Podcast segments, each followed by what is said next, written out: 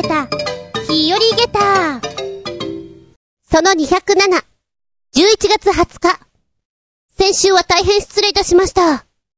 いきなりですが、ここでクイズ !11 月18日って何の日かご存知？チクタクチクタクポーンポーン。チクタクチクタクポーンポーン。はい、シンキングタイムおしまい。11月18日、いいイヤホンの日。いや、それもそうだし、伝承によると、1307年、ウィリアム・テレが、時間の命令により、自分の息子の頭の上にリンゴを乗っけて射抜くなんてのがあったとかでも一番のびっくりたまげたは、ミッキーマウスとミニーマウスの誕生日だっちゅうこと。遡ること1928年。今から90年前だ。映画で、蒸気船ウィリーという作品があります。ここにミッキーマウスとミニーマウスがデビューしたということで、このスクリーンデビューの日、11月18日が彼らのお誕生日ということなんですって。ああ。確かにミッキーマウスの初のシーンだよっていうのは何度かテレビで見たことあります。今とお顔がちょっと違うんですよね。なんとなく、あの、怒られるかもしれないんですけれども、長谷川町子さんのサザエさん。漫画にするとちょっと黒目が多くて、絵の画風っていうのかな？雰囲気が。ああ、ミッキーマウスの初期もこんなだよなってちょっと思ってしまったのは私だけでしょうか。ディズニーに出てくるキャラクターたちも本当にたくさんいまして、作風もロマンティックな伝統的なものからハートフル、コメディ、いろんなのあるじゃない？子供の頃はね、本当に、うん、ミッキーマウスとか見ていたんだけど、ドナルドとか今喋るじゃないですか。まだ言葉を喋らないで、身振り手振りで、あの、わっかったたたたっていう、あの、クワックワックワっていうアヒルっぽい感じで喋っていたのが印象だな。どっちかっていうと、なんでしょうね。意地悪ですよね。いたずら好きで。憎めないキャラだなっていうのが好きです。割と新しい作品の中で言うんだったら、モンスターズインクが好きかな？そうね、女の子なんかは特にプリンセスが好きだったりするけれど、私は、もう、優しい可愛いプリンセスよりも、ムーランとか、好きだな。うん。で、なんでいきなり、ミッキー、ミニーの話をしてるのかというとですね、11月18日が誕生日なんて全く知らなかったわけですよ。で、私今、週に1回、バイクで、こうね、教えに行ってるわけなんです。今はね、片道、140分かけて行っております。結構しんどくてね、朝行ってお稽古して戻ってくると、すごく眠いの。帰り道だいぶやばくて、ああ、これ休憩取った方がいいな、と思いまして。まあ、浦安にお風呂屋さんがいくつかあるわけなんですよ。お風呂屋さんがあって、休憩ができて、まあ、ちょっとのんびりね、疲れが取れたらいいなということで、浦安万華鏡というお風呂屋さんに行ったわけなんです。こちらは大江戸温泉物語がベースでやってるということで、一応宿泊もできて、ご飯も食べられて、お風呂も入れて、という場所なんですよ。そうね、チョアヘオ本部から近いっちゃ近いよね。着いたのがね、多分9時ちょい過ぎぐらいとかなんじゃないかな。割と混んでいて、ああ、土曜日だからこんなに混んでんだなと思ったの。うん、ふん、ふん、ふん。まあでもね、そのうち皆さんスーッと履けてくでしょうよと思っていました。まあ、ざっとお風呂に入って、んで、休憩1時間半から2時間の充電を取ったらいい感じでまた走れるでしょうと。そんな心意気でいたんです。2時になったら深夜料金が割増になってしまうので、まあそれまでには出たいなと思っておりましてね。残念なのが、この浦安万華鏡、水着ゾーンがあるんですよ。水着持ってない。ちょっとここがね、堪能できなかったんだけど、まあそれはしょうがない。内風呂と露天風呂だけで我慢しましょう。割と遅い時間だっていうのに、どんどこどんどこファミリーがやってくる。小さい子は本当に小さくて、ベイビーなんですよ。ほーん、そうですか、みたいなね。で、お風呂がいくつかあるんだけど、なんだろうな。性質として全制覇したいなと思っちゃうわけ。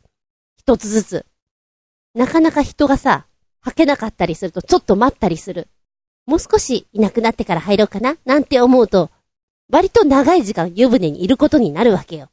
うつらうつらとしてくる。まあ、朝も早かったしね、みたいな。結構寝たと思う。お風呂場で ちょっと、ちょっとやばいかなと思った。で、まあまあ、あの、早く髪の毛とか乾かして、仮眠室あるからそこで、こう1時間、長くても2時間、寝ましょうと、思って行ったら、思って行ったらいや確かに仮眠室って書いてあるの。書いてあるんだけど、通常私の知ってる仮眠室って、電気が、そうね、薄暗くなっている、もしくは完全暗転で、どうぞ、ごゆっくりお休みくださいっていう空間になってるはずなんだけど、ここはね、電気が高校とついていて、畳がドワーッとある大広間なんですよ。そこに、敷布団みたいなのが、どのぐらいかな ?15 枚ぐらいかな？で、男女、一緒に眠れる仮眠室と、女性だけの仮眠室があって、女性だけの方も多分15枚あったかなぐらいな感じなんですよ。敷布団みたいなのと、まあ、毛布みたいなものかな？枕はなかったと思う。あ、これはじゃあ勝手に引けってことなんだろうなって見渡したけどなくて、はて、こういう仮室も初めて見るな。珍しい。いや、この明るさでみんな寝てるのが逆にすごいよって思ったし、雑魚寝？すごい雑魚寝だと思った。この雑魚寝感は、合宿みたいな赤の他人と合宿。で、あのー、ロビーの方に聞きに行ったんですね。仮眠室にあるお布団なんですけど、もしかして出てるだけですかと。はい、そうですねって言われて。はい、そうですねか。全然数足りねえじゃんと思ったの。なるほど。そうやって見渡すと、ちょっと行き場のないファミリーがあちこちにいたり、そこにはね、漫画を読むリラクゼーションルームもあったんですよ。なぜかここで転がってる人もいて、要は仮眠室が場所がないからこういうとこに転がってんのかなと思ったのね。うーん、なんでこんな混んでんの？土曜日だから？帰れよみんな。いやもしくは、ファミリーだろ？ホテル泊まれよっていう気持ちになりつつ、所詮私はあと1時間ぐらい休憩すればまあいいか。どうしようかな。まあいっか。この畳にゴロンと転がってやるかどうだ？男らしいだろ？はっはっはとか思いながら、寝転がってやりましたさ。ただね、この眩しさはいただけない。館内は、とても元気に Wi-Fi くんが飛んでおりまして、環境が良うございます。ただ、高校と明るいのでございます。眠れません。もうね、諦めようと思った。さっき寝たから。まあ、いっかぐらいに。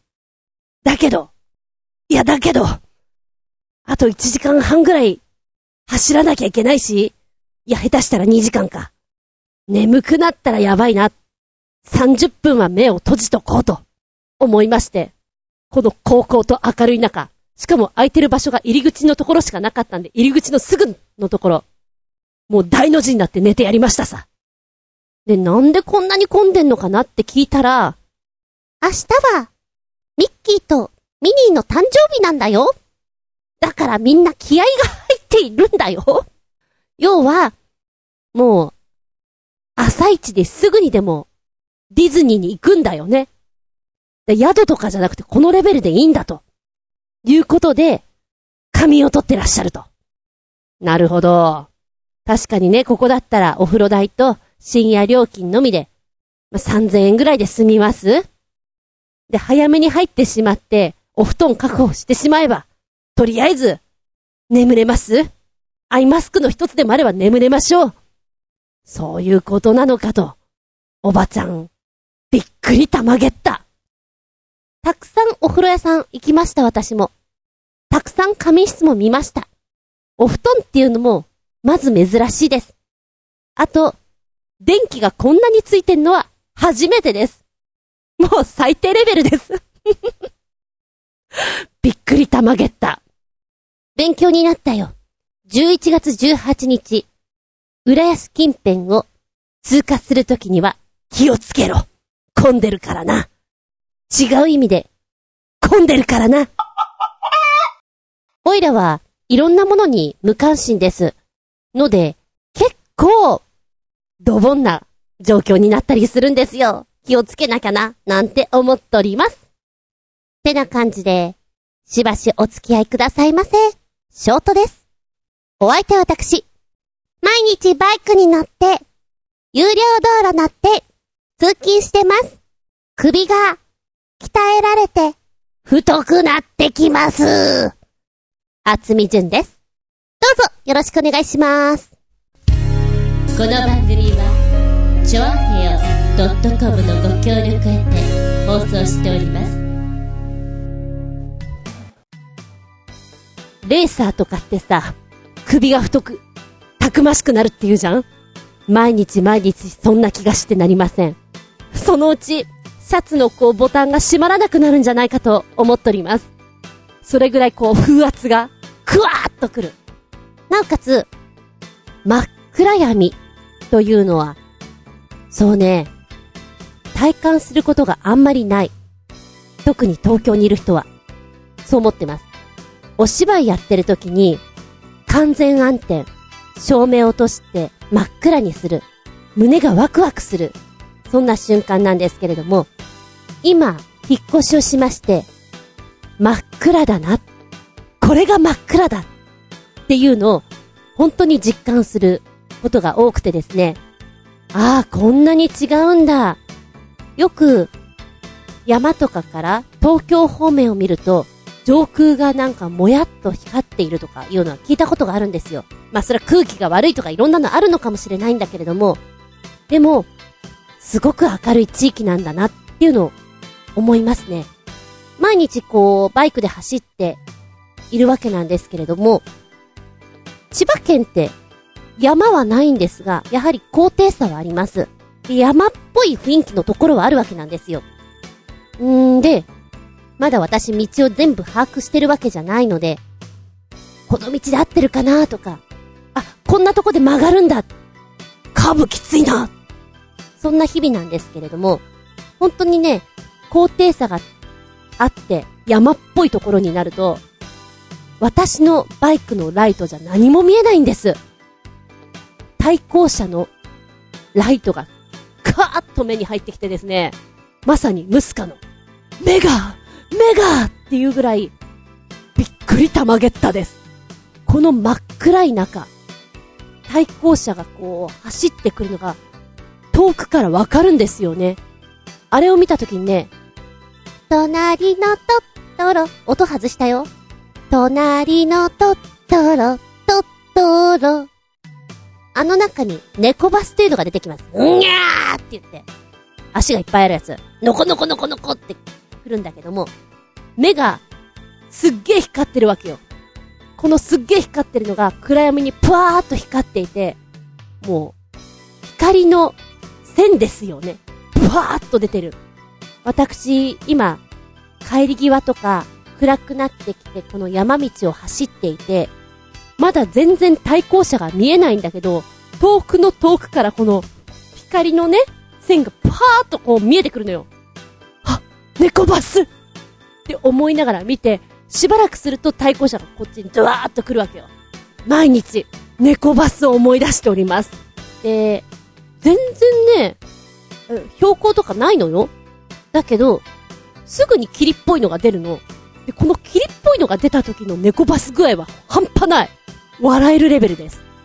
今思うのはね、オイラのバイクのヘッドライト、ちょっと明るさ変えたいなって思うぐらい。全然弱い。見えなくてすごいなと思った。一回だけ、前に話したかなあの、うちの親父が入院していた時に、バイクでこっちにお見舞いに来る時に、このヘッドライトが切れたんだよね。で、それ気づかずに山に入ってから暗いじゃんって思った時はあった。あん時を思い出すと、今よく走ったなって思う。超怖い、そんなこと。暗闇。暗闇って、子供の頃とても怖い。今は怖いんだけど、やっぱりその暗闇に吸い込まれる感じがちょっとワクワクして楽しい。んなんだろうな。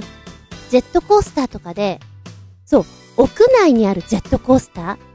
あれって、ガタン、ガタン、ガタン、ガタン。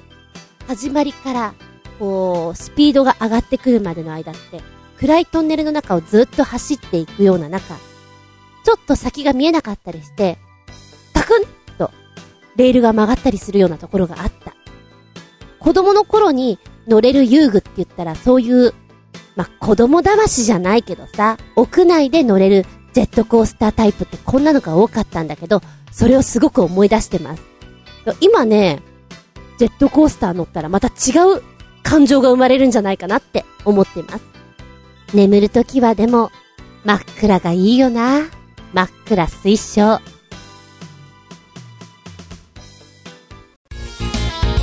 メッセージタイム。はい、鳥の子支分より新潟県のヘナチョコヨッピーくん、お便り。あのさ、ただの鉛筆セットだと思っていたんだけど、よくよく考えてみると、この鉛筆セットの鉛筆の芯の濃さって、10B から 10H まであるんだよね。実は、日本の工業規格での鉛筆の芯のコードの幅は、9H から 6B までしかないんだよね。つまり、規格を飛び越えちゃってる、規格外鉛筆ってことですな。10B はまるで筆ペンのような書き心地らしいですが、今度手に入れてみようかな。なんだかすごい、こういうセットって憧れるよね。さあ、ポチポチ押してみたよ。おっと、お、これなんか可愛いね。プレゼントに絶対喜ばれる。タイトル、11から 10B の鉛筆に豪華な白押し。三菱鉛筆、ミッキーマウス90周年記念、アイユニアートセット。こちら、あの三菱鉛筆から出されております。なんといっても、この見た目が可愛らしい。だって、世界中で愛されているディズニーの人気キャラクター、ミッキーマウスのスクリーンデビュー90周年を記念して作られちゃった。特製ミッキーマウス90周年記念のアイユニアートセットなんだよ、ということでして、これ、5000セットの数量限定なんだって。うわ、もうないかもしんない。えーと、これはですね、子供の頃に、色鉛筆セット、クーピーのセット、クレヨンセットとかこう、缶に入ったケースに人揃いがドワーッと並んでるのがあったかと思うんです。あのバージョンで、まあ、鉛筆だけなんですけれども、この鉛筆の並んでるところの全部を合わせるとミッキーの頭の形に、こう、デザインされていて、ちょっとワクワクしちゃうよね。これパカって開けるたんびに。なんでしょう。お家ですごく字を書くわけでも、絵を描くわけではないのに、見るだけで、開けるだけで、ワクワクが止まらない？ってやつ？あら、まさに今回のテーマみたい。そんなプレゼントになっちゃうね。で、こちら、1966年の発売以来のロングセラーで、世界最多のコード幅を測る。いや、ごめんなさい。コード幅を誇る最高級鉛筆、ハイユニの全22コードをセットにした、ハイユニアートセット。それもミッキーマウスの90周年記念とのコラボだよ。たまらんよね。蒸気船ウィリーでスクリーンデビューした2018年11月に90周年を迎えているこのミッキーマウス特別記念セットということです。で、なんといってもこの22のコードという想像を絶する感じ。10B から 10H。今、この鉛筆で書いた時の色味が出てるんですけど、ああ、こんなに違うんだな。絵を描く人は本当にたまらなく欲しいんじゃないかなって思っちゃう。今これあげたいなって思いますもん。あげたい人の顔もちょっと浮かんでいます。これはおしゃれだ。やっぱりこの 10B と 10H がどのぐらい、こう、書き味が違うのか試してみたいね。うーん、無理かもしんないけど、ちょっとポチッとやってみようかな。買えるかな？どうなのかな？あれ、ちなみにここから飛べないのかな？あれ、飛ぶ場所がないな。わかった、後で探してみよう。これ絶対喜ばれるわ。クリスマスに、まだ間に合うならば。ミッキーは人気があるからな何ですか？11時間ぐらい並んだんだって？ねえ、ディズニーランドで。11時間って、じゅ、11時間って、海外に行くようなもんだよね。ディズニー愛ってすごいね。ちょっと話がすれちゃったけど。なんでしょう。デッサンとかすごく私、美術で好きでした。一番最初にやったのが、自分の左手のこの手を描く。ということだったんだよね。楽しかったな。確かね、グーにしたんだよね。やだん、やりたくなっちゃう。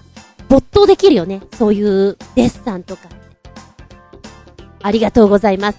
おしゃれなプレゼントになると思います。欲し。私も。もう一丁、いただいてます。新潟県のヘナチョコヨッピーくん。なんかよくわからんが、こんなご当地カクテル、誰が飲みたがるのだろうか。シャレだとしても、一口も飲みたくないな想像しただけで気持ち悪くなるイメージだぜどんなのかな？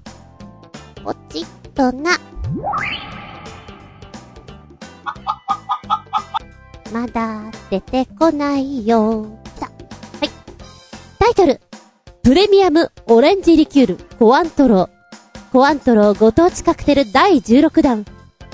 えー、福岡豚骨カクテルを発表。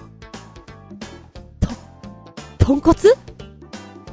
豚骨ってラーメンやろ？マジか。えー、こちらですけど、マジか。まあ、いや、読みます。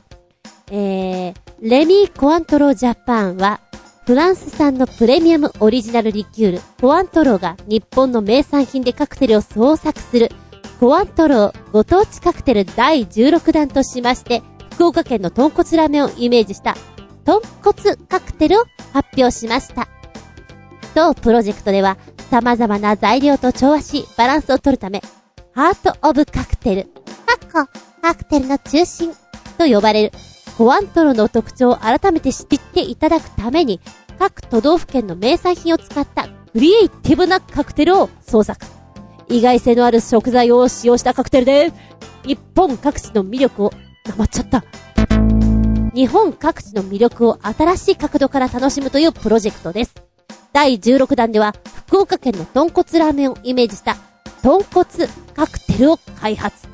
豚骨スープのコクと塩気を、お肉に合うバーボンが受け止めて、コアントロとリンゴの風味で丸くさっぱりと包んでいます。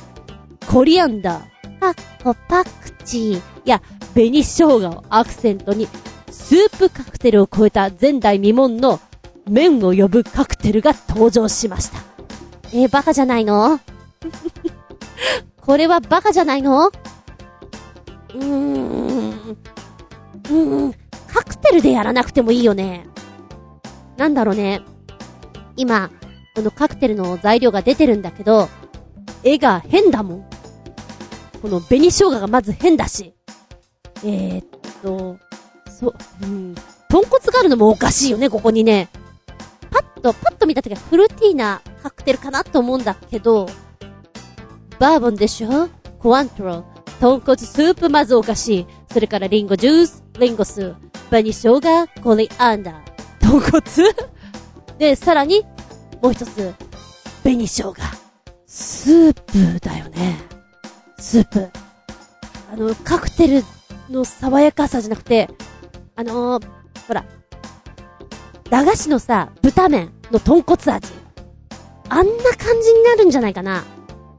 で、コアントロって、とても、オレンジの酸味の強い、まあ、オレンジリキュールだからさっぱりとしたもの、なんだけれども、今みたいな使い方をしたら、隠し味になるから、お酒感はなくなるんじゃないかな、とは思う。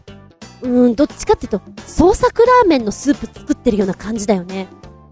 え、これ第16弾っていうことはさ、今までとってもすごいのをこの他に作ってきてるってわけでしょ？やーべえ、これ超ウケるんですけど。味の想像もちょっとつかないんだけど、しかも冷たいんだよね、きっとね。いやでも間違いなく、豚麺の豚骨スープ的なものが出てくると思われる。ウケるわ。ちょっと、たまらない。豚骨スープの、あの、ね、つぶつぶをお湯に混ぜて、豚骨スープをまず作るでしょ？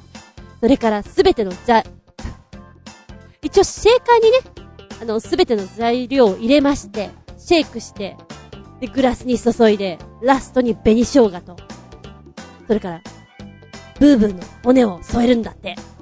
なんかちょっと臭そうだな。見た目はね、パッと見よ。カスタードプリンみたい。美味しそうに見えるよ。ちょっとシナモンが乗っかった感じに。騙しだよね、これはね。スッと出てきたら。でもやっぱり豚骨臭するんじゃないかなと思う。うーん、なんか、おバカなカクテルってテンション上がるなちょっと他の前作見たいと思う。なんだったら作ったろか。この家ね、カクテルグラスとか確かあるんだよね。なんかそういうのやってたみたいだから。コアントロね。あの、あんま好きじゃないけど、買ってきて再現するのもありか。いや、だがしかしこれ美味しいとはちょっと思えないかな。夏の暑い時期に、冷たいスープが欲しいなっていう時にいいのかもしれない。うん。いつ飲みたいのこれ。バーじゃないでしょ。どこで飲むの？ツッコミどころ満載でテンション上がりました。びっくりたまげった。ありがとうございます。この番組は、ちょあへよ .com のご協力へて放送しております。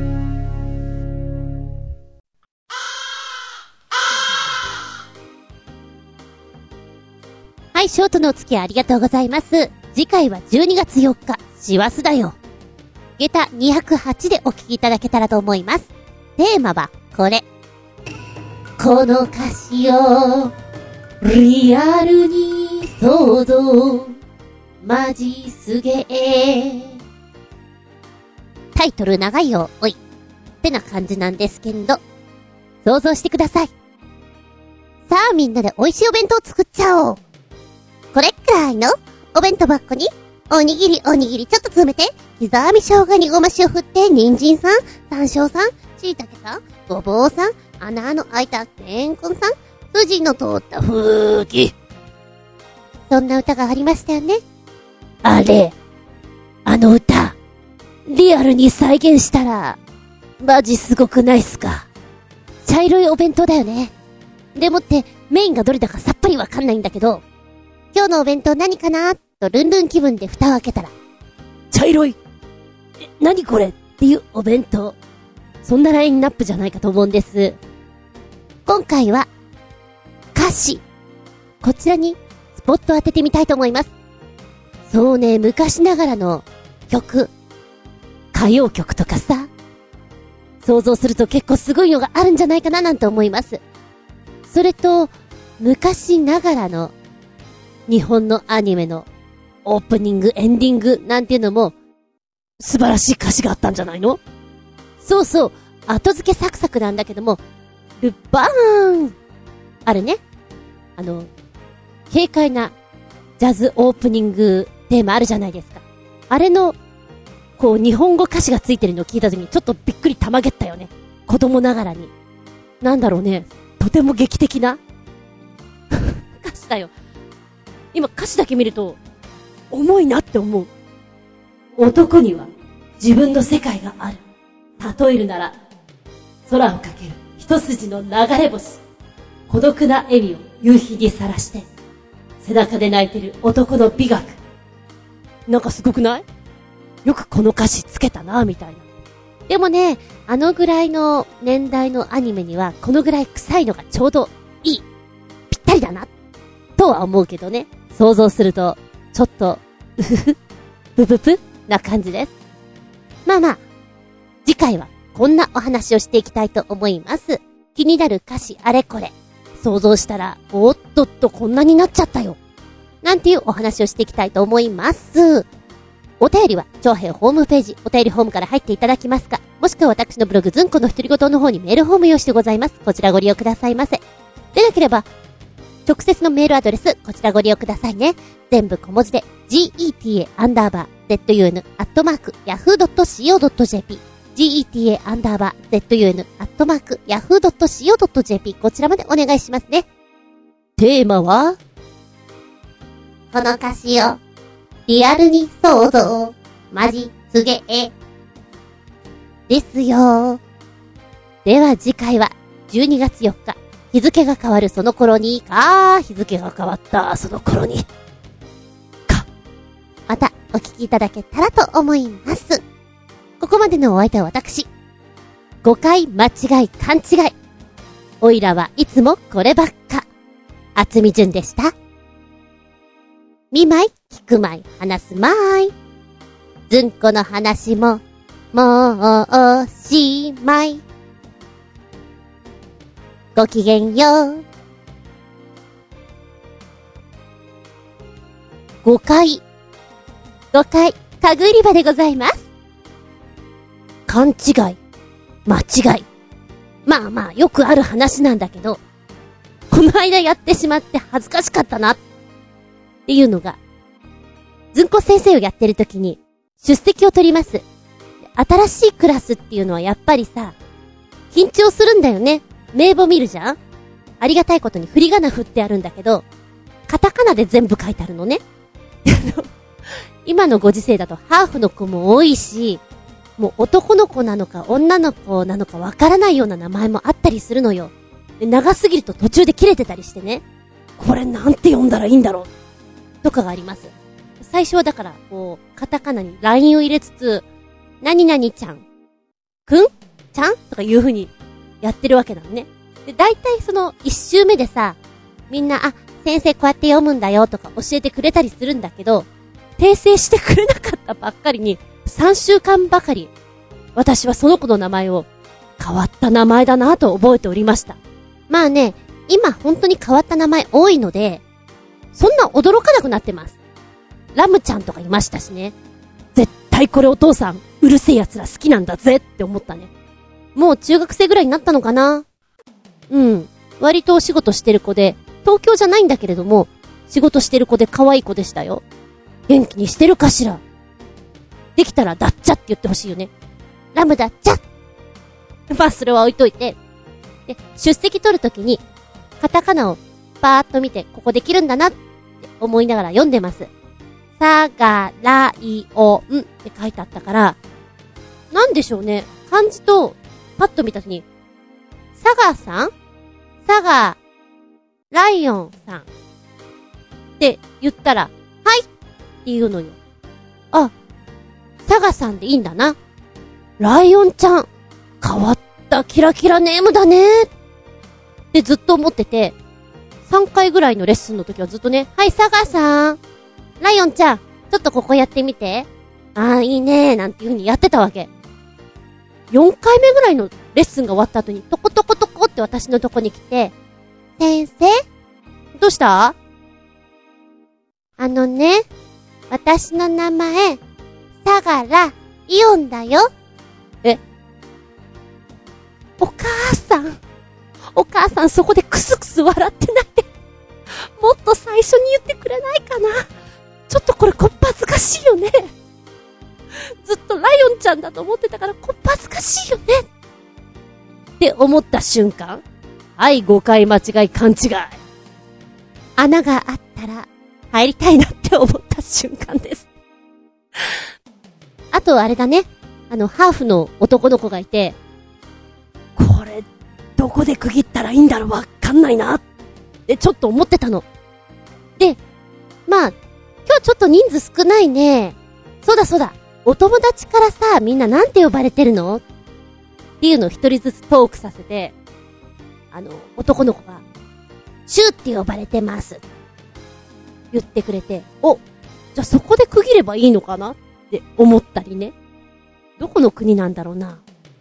もう少し大きかったらね、はい、自己紹介してくださいで、あの、私は見る方に徹することができるんだけど、低学年 ?1、2年生にはちょっとまだハードルが高いようでして。ずんこ先生、穴を掘りたいぐらいの恥をかいてございます。ほこほれワンワン。